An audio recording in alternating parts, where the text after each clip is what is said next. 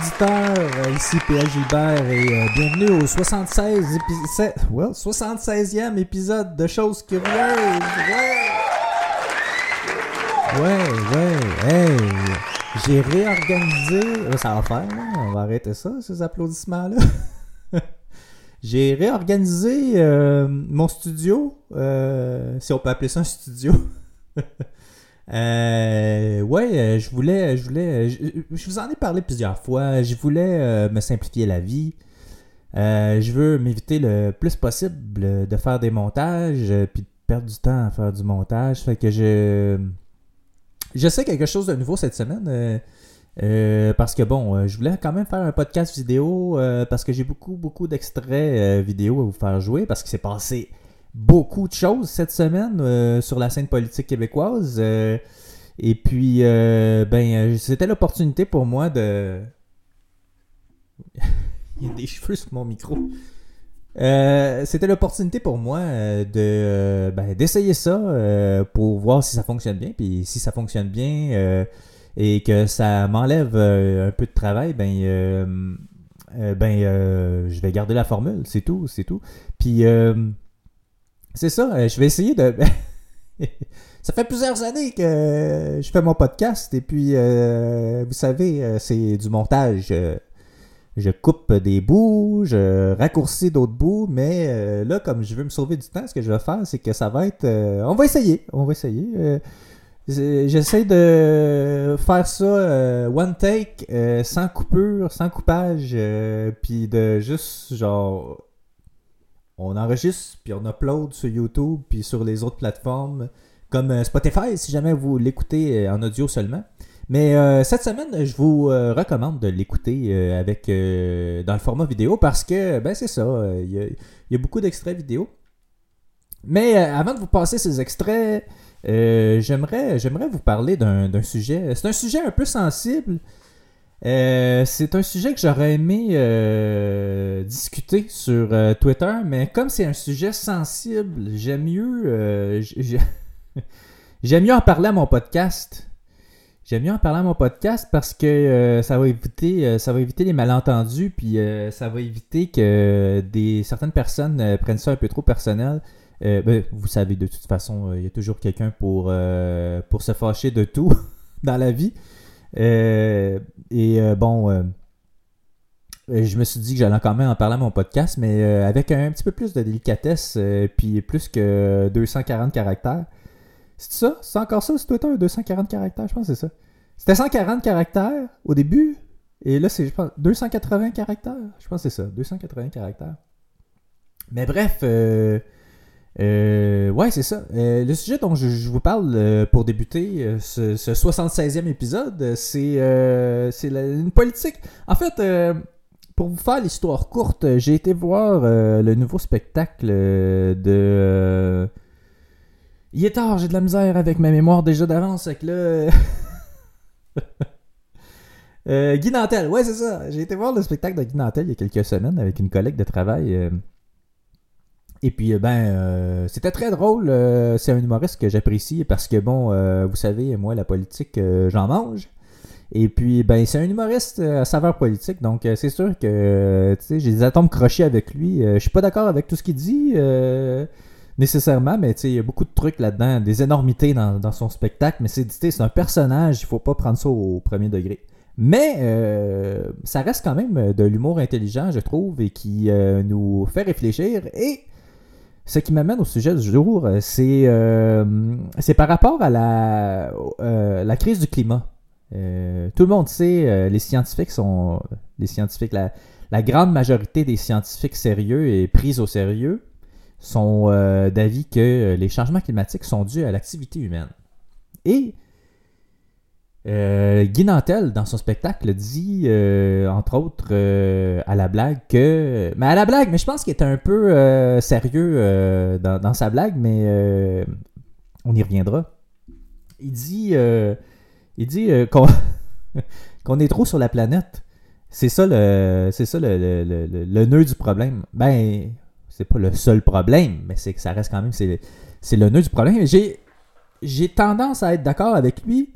Euh, c'est vraiment, c'est vraiment un problème auquel il va falloir s'attaquer euh, éventuellement.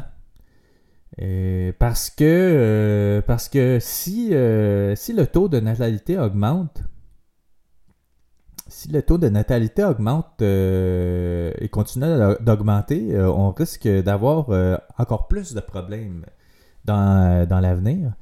Et comme l'être humain est une bébite intelligente. On, peut dire qu'on est une bébête intelligente, mais qu'on est cave aussi par bout, là. Euh, mais euh, il reste qu'on a, on a quand même développé beaucoup de technologies qui nous permettent d'allonger l'espérance de vie et de guérir des maladies. Et ce qui fait en sorte que euh, on vit beaucoup plus longtemps maintenant qu'à l'époque de Christophe Colomb, par exemple. Et ben, ce qui fait que au bout de la ligne, on, s'éternise sur la planète et et euh, ben, euh, plus qu'on est, plus qu'on se reproduit et euh, plus qu'on devient populeux. Et, et ben c'est ça, c'est ça le problème dans le fond. Et puis non, mais je, je dis pas que. je dis pas qu'il faut revenir à ça puis mourir à 30 ans. Là. C'est pas, c'est pas ça que je dis. Ce que je dis, c'est peut-être qu'on devrait arrêter de faire des enfants. Mais pas totalement arrêter. Je, je, je, je suis pas un extrémiste, mais euh, je crois qu'il va falloir à un moment donné réfléchir à une politique mondiale de dénatalité pour, euh, pour l'environnement, pour euh, sauver parce que pour sauver l'humanité de la planète et le vivant. Parce que vous savez, la Terre existait bien avant l'être humain hein, et, et, elle va exister encore bien après l'être humain. Et si on veut perdurer sur cette planète, ben il va falloir y mettre l'effort. C'est pas en étant 14, 18, 30 milliards d'humains sur la planète qu'on va, euh, qu'on va améliorer ça. Et euh, ben, c'est vers quoi on se dirige euh, dans plusieurs centaines d'années. Mais on pourrait y arriver rapidement. Donc, c'est ça, une politique mondiale de dénatalité pour l'environnement, je crois que ce serait la solution éventuellement à nos problèmes. Et plutôt que tard, en fait, il faudrait pas que ça vienne juste de l'Occident cette, euh, cette dénatalité-là. Il faudrait que ça vienne de. Il faudrait qu'il y ait une, ça, une, politique mondiale de dénatalité pour que tous les pays euh, arrêtent de se reproduire en, trop grand nombre. Par exemple, euh, il faudrait que. Il faudrait que. Tu sais, mettons que si tu regardes le taux de natalité est à 2. OK? Mettons, tu as deux adultes qui ont deux enfants. Ça maintient ça maintient le, niveau de population. Et euh, dès qu'on dès qu'on baisse à, niveau 1, ben, on perd une personne, puis on décroît. C'est comme ça que c'est comme ça que les, euh, euh, les, démographes expliquent ça. Et euh, je crois personnellement qu'il euh, faudra à un moment donné euh, se diriger vers, vers cette, cette dénatalité-là avec un taux de, de reproduction de 1 en descendant. Parce que oui, tu sais, son calcul, là, des fois, c'est, ça fait des demi des demi-humains par personne, ça, c'est juste les chiffres. Là. On, se mettra pas à faire des demi-humains, on s'entend ça serait pas, euh, ça serait pas euh, viable, ça serait pas une, bonne idée. Euh, voilà, mais je sais que je sais que ça touche quand ça touche aux enfants, à la reproduction, c'est, des sujets tellement sensibles, ça vient chercher les gens direct dans les tripes. Pour ceux qui ont des enfants, moi j'en ai pas, fait que ça me touche ça me touche un peu moins. J'ai des neveux, nièces, là, mais je c'est pas c'est pas comme si j'avais mes propres enfants puis que tu j'ai pas, j'ai pas tenu tant que ça à me reproduire. Là. C'est pas que j'ai, pas que j'ai, manqué d'opportunités. Là. c'est juste que, euh, c'est juste que la vie a fait en sorte que euh, ça pouvait pas arriver. Voilà. Changeons de sujet maintenant. Euh, les, les députés, députés du Québec ont été assermentés cette semaine. Et la CAQ de François Legault euh, a euh, prêté serment au roi. Eh oui, euh, malheureusement, même s'il y avait l'opportunité de ne pas le faire, et même si Paul Saint-Pierre Plamondon avait suggéré des pistes de solutions intéressantes, j'y reviendrai plus tard dans, dans l'épisode. ben, bref, tous, les, tous les, députés de la CAQ ont prêté serment à la couronne britannique. Et je trouve ça euh, très décevant, euh, le manque de solidarité euh, qu'a offert la CAQ aux, députés du Parti québécois. Et je les trouve peureux. je les trouve peureux de ne pas avoir eu le courage de s'exprimer parce que je sais que je sais que dans la, dans la CAQ, il y a des, il y a des députés qui, qui pour qui c'était contre leur conviction de prêter serment au roi, et puis euh, ils l'ont fait quand même. Mais tu sais, François Legault, là, François Legault, c'est. Euh, il l'a dit d'ailleurs cette semaine, euh, pas de chicane dans ma cabane. il a dit qu'il voulait pas de, de, chicane sur la place publique avec ses députés. puis c'est la méthode libérale. Hein? Pas de belle-mère, pas de, pas de chicane de députés sur la place publique. Euh, ils lavent leur euh, linge sale en famille. Et tu vois, c'est ça, que, c'est ça qui est intéressant avec la CAQ, c'est que euh, moi, parfois, je les confonds avec le Parti libéral. Comme quand, quand, ils ont annoncé le. Quand ils allaient annoncer, parce que c'est ça, ils ont, ils ont tous gardé ça secret, l'annonce des, des, postes qui allaient être attribués aux députés pour euh, les postes de ministre. Euh, ils ont bien gardé ça secret. François Legault euh, y tenait et il a bien contrôlé, contrôlé ses députés. C'est le contrôle de François Legault. Et, et c'est ça, j'ai, parfois j'ai, mélange avec... pas, pourtant, je suis la politique, mais... Je, me suis surpris ce matin à, les mélanger avec le Parti libéral. Et je croyais que Christine Saint-Pierre allait être nommée ministre, mais euh, est dans l'opposition. c'est, des fois, c'est vraiment confusant euh, à quel point, euh, à quel point la CAQ ressemble aux libéraux. Mais j'en discutais l'autre fois, j'en discutais avec une connaissance, puis je disais à quel point, en fait, je dis une connaissance, c'est peut-être un ami, je me rappelle plus avec, avec qui je discutais de ça, je disais à quel point la, la CAQ ont volé la recette euh, du Parti libéral euh, euh, de Robert Bourassa. C'est exactement, c'est exactement la, même recette qu'avait Robert Bourassa. Et ça m'a fait penser, ça m'a fait penser à, à une stratégie euh, pour euh, éventuellement euh, remporter les prochaines élections. il faut s'inspirer de ce qui a fait perdre Robert Bourassa. Il faudrait s'en inspirer. Puis, je, je sais pas, c'est. J'étais trop petit quand, euh, quand ça s'est passé et euh, je sais pas ce qui a entraîné euh, la défaite de Robert Bourassa. Je crois que c'est sa maladie. Je suis pas certain. Vous pouvez m'écrire si vous voulez pour, me renseigner à ce sujet-là. C'est pl.chosecurieuse.com.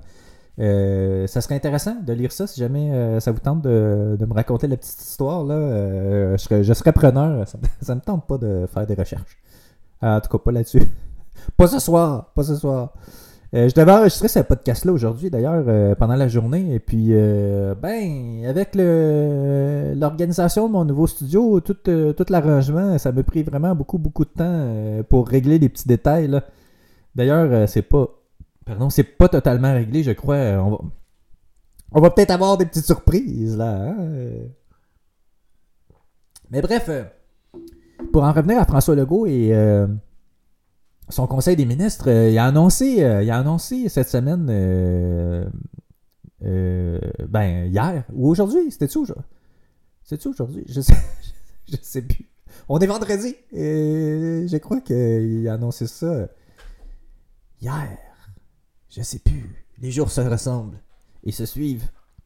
Et j'ai été, j'ai eu, il y a eu quelques surprises euh, parmi ces nominations, mais il y, en, a qu'on n'est pas surpris. Là. Euh, puis je, crois que ma plus grosse surprise et aussi en même temps ma plus grosse déception, c'est euh, la nomination de Jean-François Roberge à la protection de la langue française et la laïcité. Mais quelle déception. Puis euh, quand je l'ai appris, euh, le premier commentaire que je me suis passé, euh, le premier commentaire que j'ai fait sur Twitter à cet effet, c'était J'espère qu'il va gérer mieux ça que le ministère de l'Éducation qui a géré parce que on est fait. On est fait. Ça marchera pas, puis il va échouer. Puis c'est un sujet tellement important, la langue française, puis la laïcité pour pour la nation québécoise que je, je, comprends pas euh, François Legault d'avoir mis ce dossier tellement important là dans les mains de quelqu'un qui a pas su faire ses preuves au ministère de l'Éducation. Je crois qu'il euh, aurait dû laisser ça à Simon Jolin Barrette euh, parce qu'il avait quand même fait un excellent travail. Mais bref, il va falloir vivre avec les décisions de François Legault et son gouvernement ultra majoritaire de 90 sièges. Là. On n'a pas bien ben le choix. Mais euh, j'ai un extrait à vous faire passer à cet effet. On va l'écouter ensemble, puis on va le commenter. D'accord? Je suis le défenseur de la nation québécoise, mais notre projet à la CAQ est à l'intérieur du Canada. J'arrive pas avec une menace de référendum. C'est pas comme ça que ça fonctionne à la CAQ. Moi, je vous pouvoir vous entendre avec Pablo Rodriguez, avec Justin Trudeau? Il, me semble qu'à date, vous faites, vous faites dire non sur tout, là. Non, c'est pas vrai qu'on fait dire non sur tout. Là. Ça, c'est. c'est pas vrai qu'on se fait dire non sur tout. Non, non, non. Ils se sont fait juste dire euh, non 21 fois sur 21.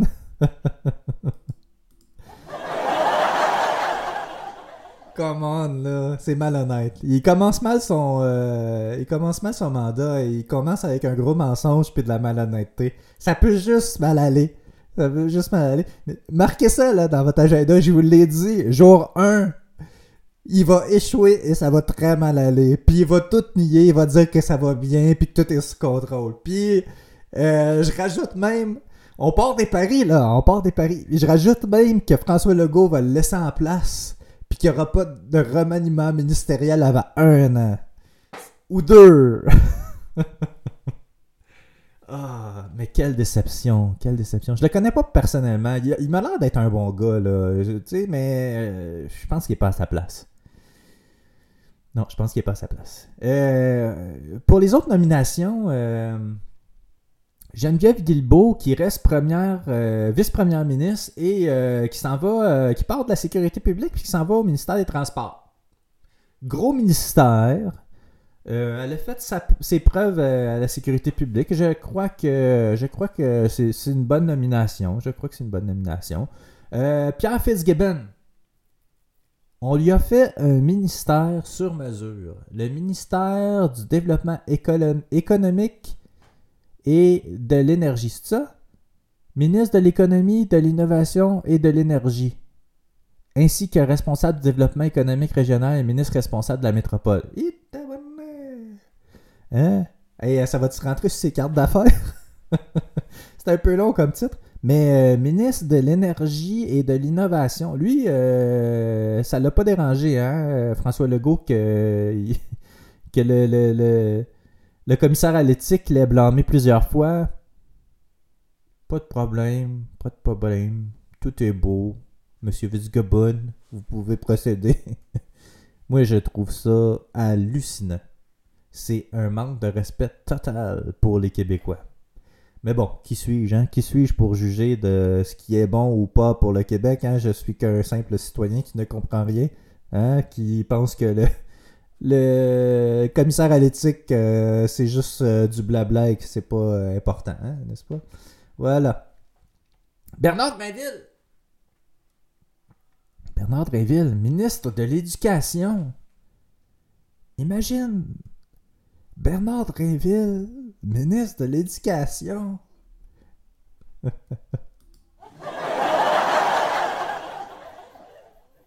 en tout cas, on va laisser faire ses preuves, là.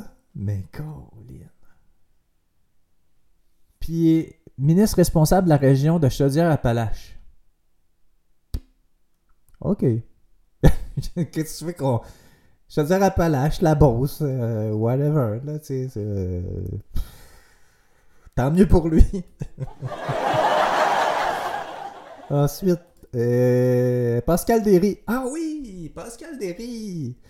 Elle, elle s'était présentée au fédéral pour les. Euh, pour les, le Parti conservateur. C'est ça. Elle s'était présentée pour le Parti conservateur fédéral. Elle avait perdu. Je pense même qu'elle s'était présentée une- à la mairie de Montréal, ça se peut-tu? Elle s'était présentée plusieurs fois, en tout cas. Ça, c'est sûr. Puis là, ils l'ont mis au ministre de l'Enseignement supérieur. Elle va s'occuper des universités. Une ancienne journaliste qui était pas. C'était pas une grande journaliste, là. Puis, euh, ben, en tout cas, elle cherchait, elle cherchait un poste de député, là. Euh, c'est ça qu'elle voulait. Je sais pas trop, carriériste, là. Ah, C'est bizarre, euh, c'est bizarre, c'est bizarre, Pascal Derry. Euh, moi, je, le, lui fais pas confiance. Je lui fais pas confiance. Catherine, euh, oh, Catherine Champagne-Jourdain, elle, par exemple, elle, je suis très content. Je suis très content de sa nomination. Je suis très content de son élection. La première femme autochtone ministre au Québec. Moi, je pense que ça vaut une main d'applaudissement, ça. Je suis très content. Oui, Madame Champagne-Jourdain? Je suis très content. Je suis très content. On avance. C'est une belle. euh, C'est une belle. euh, c'est un bel accomplissement. J'espère. Puis c'est pas n'importe quoi, là. C'est. euh, c'est le, ministère d'Emploi. euh, c'est. Puis ministère. euh, s'occuper de la, la région de la Côte-Nord. C'est pas.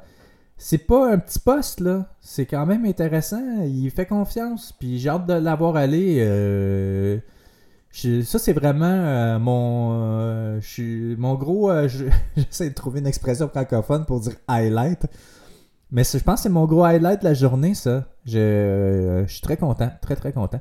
Simon Jolin Barrette, qui s'en va au euh, ministère de la Justice et euh, qui devient. Ben, je pense qu'il était déjà leader parlementaire. Euh, Il reste leader parlementaire. Il s'en va au ministère de la Justice remplacer Geneviève Guilbeault. Nomination logique. Pour moi, il n'y a pas de surprise là. François Bonnardel qui s'en va ministre de la Sécurité. Non, c'est François Bonnardel qui s'en va remplacer Geneviève Guilbeault. C'est vrai. Ministre de la Justice. Je pense que Simon Jolin Barrette était déjà ministre, de la Justice. Euh, donc, euh, c'est ça. Euh, ben, François Bonnardel, ministre responsable de la région de l'Estrie et ma région. Mais euh, je pense pas. je pense pas que je vais le voir. Je pense pas je vais le voir. En tout cas, ça serait drôle que je le croise. euh, mais euh, lui, je pense qu'il s'occupait déjà de la, région de l'Estrie euh, au dernier mandat. Ça, Puis euh, je pense qu'il a été. il- Je sais même pas s'il est dans la région de l'Estrie. Y a-tu été dans- euh, élu dans la région de l'Estrie, lui? C'est bizarre. Il est pas dans Hartford. Il est pas dans Sherbrooke. Il est pas dans. euh, je veux dire Appalaches. Je pense pas. Il est pas dans. Il est pas dans. euh, euh, voyons, si. euh, ben, mon comté, là. J'ai oublié le nom de mon comté. Ça va pas bien ce soir. Puis euh, je me suis dit que je ferais pas de coupe dans, dans le montage. Euh, ouais, c'est ça. Euh, et Sonia, Le- Sonia, Sonia Lebel. Ah, je l'ai pas marqué dans ma liste, Sonia Lebel. Mais je pense qu'elle avait genre un petit ministère poche. Ouais, je sais pas, je l'ai pas noté malheureusement. Sonia Bélanger, c'est qui Sonia Bélanger? Je sais pas c'est qui Sonia Bélanger. Puis elle devient ministre déléguée à la santé et aux aînés. Ben, en tout cas, j'espère qu'elle va faire sa job comme il faut, puisque c'était important euh, pour lui, euh, les aînés, euh, François Legault, avec, avec ses chambres pour dans la maison des aînés à, à un million de dollars la chambre. De notre argent. C'est beaucoup, beaucoup d'argent, mais il disait il n'y a rien de trop beau pour nos aînés.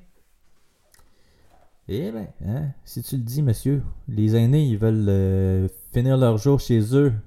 S'ils veulent pas être euh, entourés de murs de béton. En tout cas. Voilà, ça fait le tour, ça fait le tour des, euh, des, des, des, des, postes de ministre euh, que je voulais parler. et autre sujet maintenant. Le serment au roi. Ouais, parce qu'il y a été beaucoup question de ça cette semaine. Le serment au roi, j'aimerais commencer d'abord par faire une mention honorable à Québec solidaire.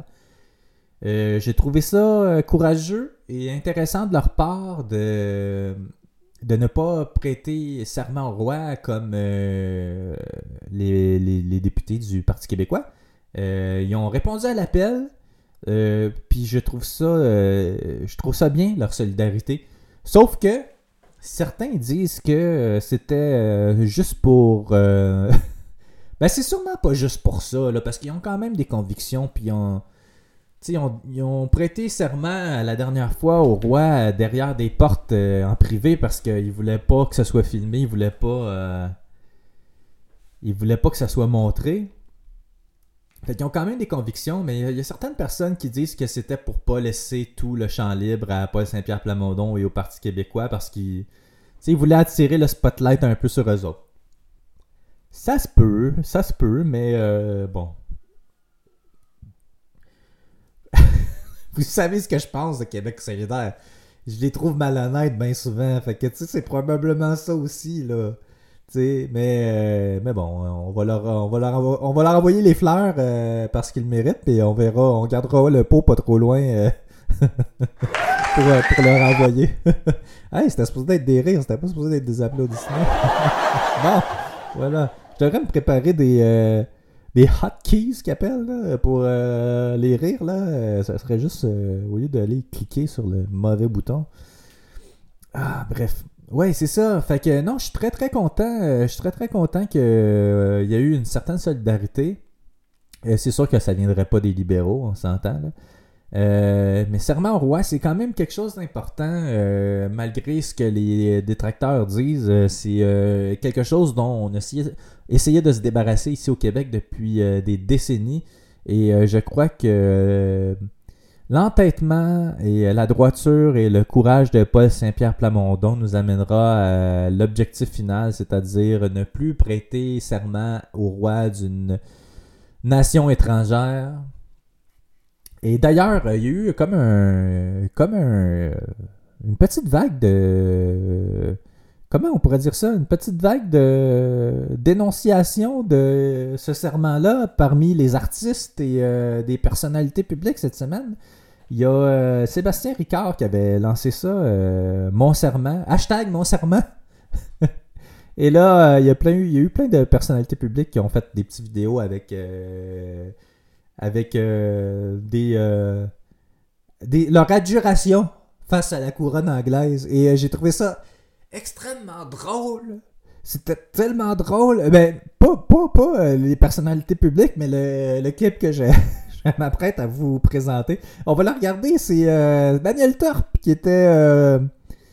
était invité à Radio-Canada chez Anne-Marie Dussault et c'est, euh, c'était tellement drôle de voir ça. Je voudrais faire quelque chose, je vous l'ai dit.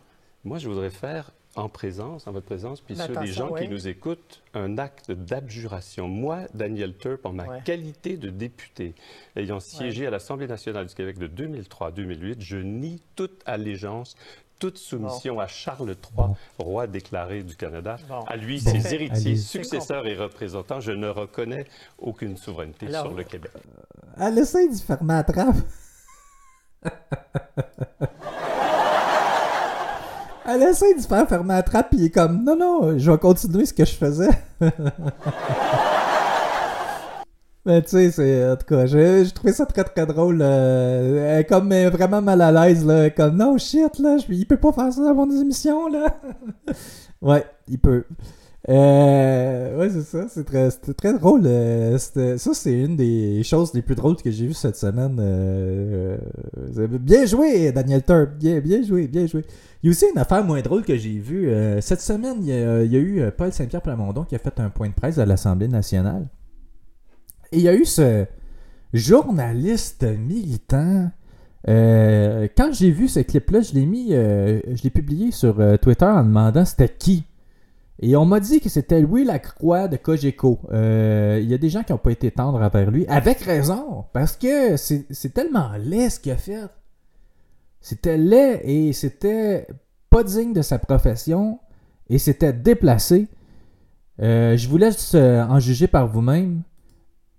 Les rois, la présidence, vous pensez Juste là-dessus, vous dites quoi? Aux électeurs euh, du Parti québécois, M. Saint-Pierre Plamondon? Là, ça fait plus de deux semaines que vous êtes élu. Vous avez passé à peu près ces deux semaines-là sur le serment au roi. Vous avez tenu deux points de presse là-dessus.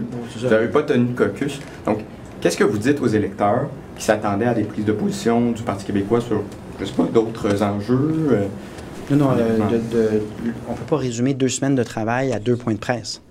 Donc, je suis obligé, parce que l'échéance est imminente, ben, je suis allé justement dans Camille Lorrain, on est en train de chercher le local, on est en train de coordonner l'équipe qu'on met en place. Euh, il y a beaucoup de travail là, de, à structurer, et puis c'est totalement normal, on le voit chez les autres partis aussi. Mais je ne peux pas non plus éluder que le 21, il y a un geste euh, qui m'attend que je dois clarifier. Ah, c'était pas le bon clip, maudit. C'était pas le bon clip, malheureusement. Ah, ça fait chier. Ça fait chier, c'est pas le bon clip. Je pensais que c'était celui-là. Mais en fait, pour vous résumer, c'était Louis Lacroix qui euh, avait fait du rentre dedans solide. Genre qu'il mettait des mots dans la bouche, puis il disait qu'il créait une crise, puis qu'il y a personne qui voulait, euh, qui parlait de ça depuis faire le serment. En tout cas, une affaire là, indigne de la profession de journaliste. J'ai trouvé ça odieux. Odieux. C'était dégueulasse de voir ça. Ah, ça me. Ça me fâche de ne pas avoir pris le bon. Ah, le bon extrême. Je peux pas aller le retrouver là. Parce que.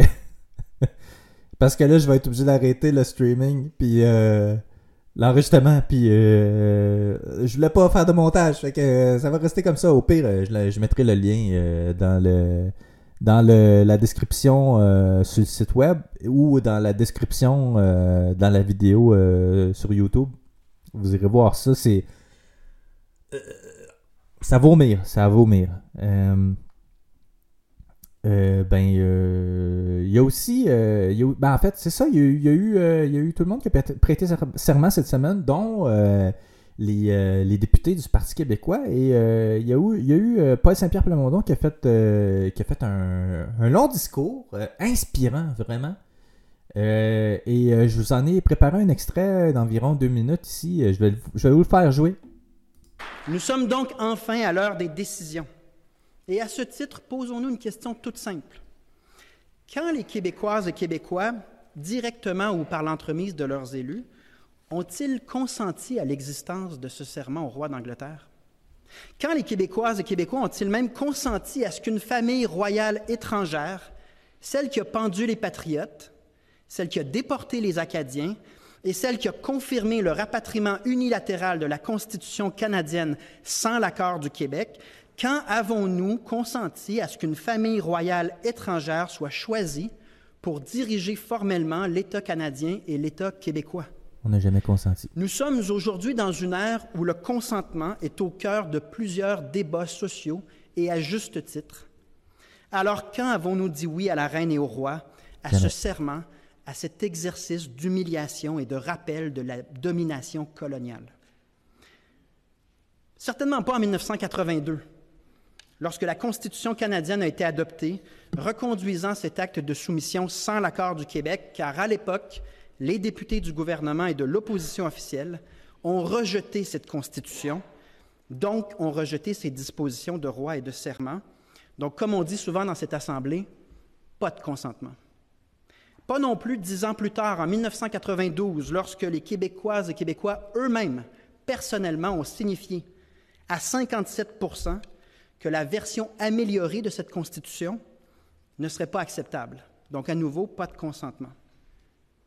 Aurions-nous consenti en 1867, au moment de la rédaction de cette Constitution? Aucun des élus québécois n'avait de mandat d'approuver ce texte, car son existence n'avait été nullement évoquée dans les élections antérieures? Elle fut au centre de l'élection de 1867, qui est la plus frauduleuse de notre histoire. Hein, voilà. Un petit retour historique de Paul Saint-Pierre Plamondon qui est très évocateur sur euh, ce qui arrive aujourd'hui. Et j'adore, j'adore euh, cet homme, j'adore euh, son courage, sa droiture, ses convictions. je crois que, ben, en fait, moi, je le trouve très inspirant et je crois qu'il inspire beaucoup les Québécois. J'entends juste du bien sur lui.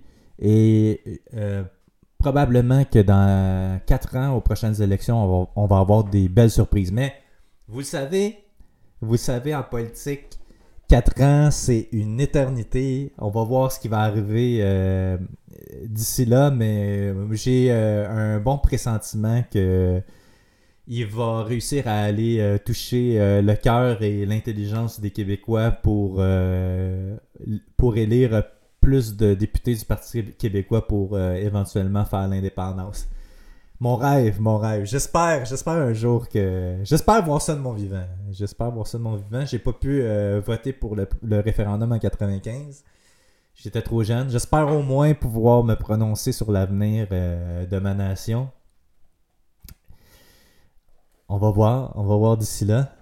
Euh, il y, a, aussi, euh, y a aussi ce, ce, dernier euh, extrait vidéo que je veux partager avec vous. ça s'est passé, c'est un point de presse qui a donné le, ben, les trois élus du Parti québécois après, après la, sermentation. Ils ont donné un point de presse et puis ils ont parlé de ils ont parlé de, de la voie possible euh, pour euh, qu'ils puissent siéger à l'Assemblée nationale sans porter serment à la couronne britannique.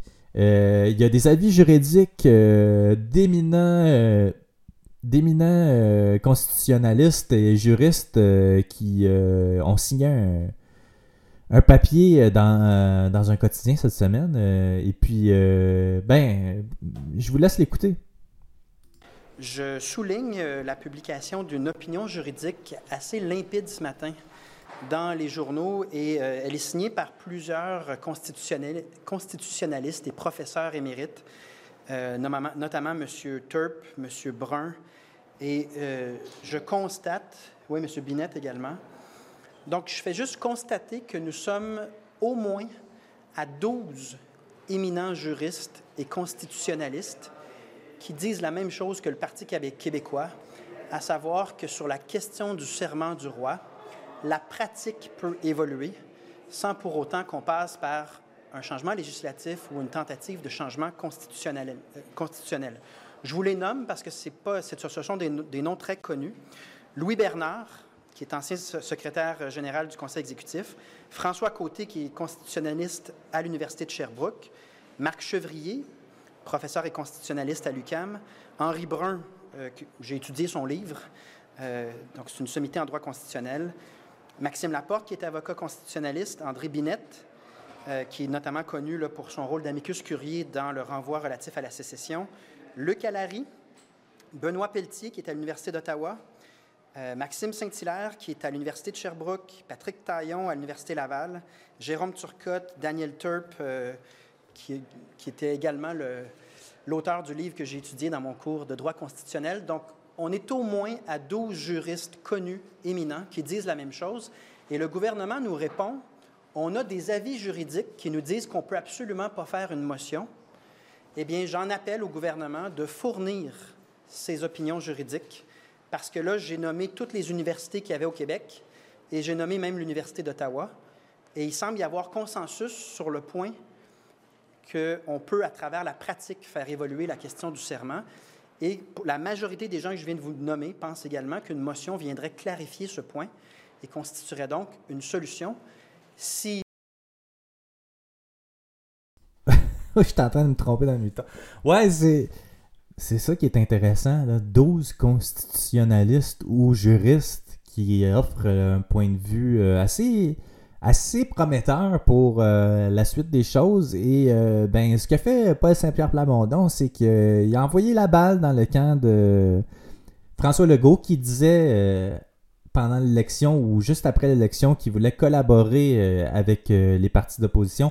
C'est une opportunité en or pour lui de collaborer sur un sujet où la vaste majorité des Québécois est d'accord, c'est-à-dire annuler, euh, euh, ou euh, laisser libre choix aux députés de prêter ou pas serment à la couronne britannique. Il y a une voie de passage simple et efficace que les juristes approuvent. Donc, moi, j'ai hâte de voir si A. François Legault va agréer à ça ou B, s'il va fournir euh, des avis juridiques contraires et de qui vont provenir ces avis juridiques. C'est quand même pas n'importe qui là, qui, a, euh, qui a nommé euh, Paul Saint-Pierre Plamondon. J'ai vraiment hâte de voir la suite. Ça risque d'être très très intéressant. Puis ben, c'est ça, si, si, si François Legault est un véritable un véritable démocrate, euh, il n'y aura pas le choix, il aura pas le choix d'accepter, sinon ça va juste démontrer que qui est malhonnête, mal intentionné. En tout cas, la balle est dans son camp. On va voir qu'est-ce qui va se passer. J'ai hâte de voir, euh, j'ai hâte de voir la suite.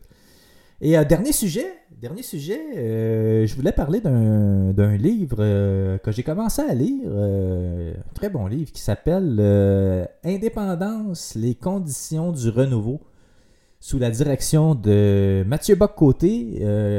C'est un, un collectif avec Charles Philippe Cour- Courtois, historien, Patrick Sabourin et Guillaume Marois, démographe et spécialiste de la question du français ainsi que Guillaume Rousseau, euh, professeur de droit et ancien conseiller politique, euh, professeur de droit ici à l'Université de Sherbrooke. Euh, on, le- voit, souvent ici à Sherbrooke dans les médias. C'est un ancien, je pense que c'est un ancien candidat péquiste dans Sherbrooke aussi. Je pense qu'il s'était présenté en 2004. euh, pas 2014, 2014 2018, 2018, je pense. Oui, il s'était présenté. Pas mal sûr. Euh, ben, euh, ce livre, euh, ce livre, ben, la première partie, la première partie est écrite par Mathieu Bock-Côté et c'est son point de vue à lui qui livre sur, ben, sur la direction qu'il faut prendre pour essayer de revigorer le mouvement indépendantiste. Et euh, il y, y a un extrait que j'ai euh, retenu, euh, que je veux partager avec vous. euh, ça dit Il arrive que l'histoire donne raison non pas à ceux qui multiplient les contorsions pour rester à tout prix dans le jeu politique, mais à ceux qui ne transigent pas sur l'essentiel et qui formulent une politique à partir de leurs principes fondamentaux plutôt qu'en les reniant. C'est très. Ça me parle beaucoup, cette. euh, cette euh, ce- ce- ben, en fait, c'est la conclusion de, de, de- cette première partie du livre. Euh, ça me parle beaucoup parce que je crois que c'est exactement ce qui est en train de se passer en ce moment. C'est-à-dire que. C'est-à-dire qu'il y a beaucoup de gens à la CAC, dont le chef, qui ont renié leurs principes fondamentaux pour exercer le pouvoir. Et là, ce qu'on voit en ce moment avec euh, Paul Saint-Pierre Plamondon, c'est justement. C'est justement ce qu'on veut voir, c'est-à-dire quelqu'un qui a des principes forts, puis qui les, euh, qui, pour lesquels il reste debout et qui se tient euh, courageusement face à la tempête pour les. Pour se respecter lui-même et pour faire respecter ces principes-là. Et euh, c'est quelque chose que les Québécois adorent euh, voir, je crois. Euh, tu sais, le courage, c'est contagieux. Hein? C'est qui qui disait ça? Il y a quelqu'un qui disait ça. Le courage, c'est contagieux et j'ai tendance à croire que c'est vrai. Ouais, c'est ça. Donc, si, vous voulez le lire, c'est un livre qui, est paru chez VLB, éditeur en 2014. Euh, il est disponible à la bibliothèque si vous voulez le louer, dans la plupart des bibliothèques, j'imagine. Euh, vous pouvez l'acheter en ligne probablement aussi. Là, euh, il est en format électronique si jamais vous voulez aussi euh, le télécharger. Voilà, c'est un, livre très intéressant. D'ailleurs, c'est ça que je vais aller faire. Je vais aller continuer à le lire après le podcast. Parce que c'est tout! C'est tout pour cette semaine déjà. Et que ça passe vite quand on parle de sujets intéressants, n'est-ce pas? Donc, ben, on se reparle probablement la semaine prochaine. Peut-être en format vidéo. Ça a l'air d'être bien allé, mais c'est pas encore en ligne. On va voir ce que ça donne là. Mais euh, je- ça augure bien. Ça augure bien. Donc, on, on se reparle euh, la semaine prochaine. Et n'oubliez pas, toutes les sphères de la vie sont politiques. Ouais!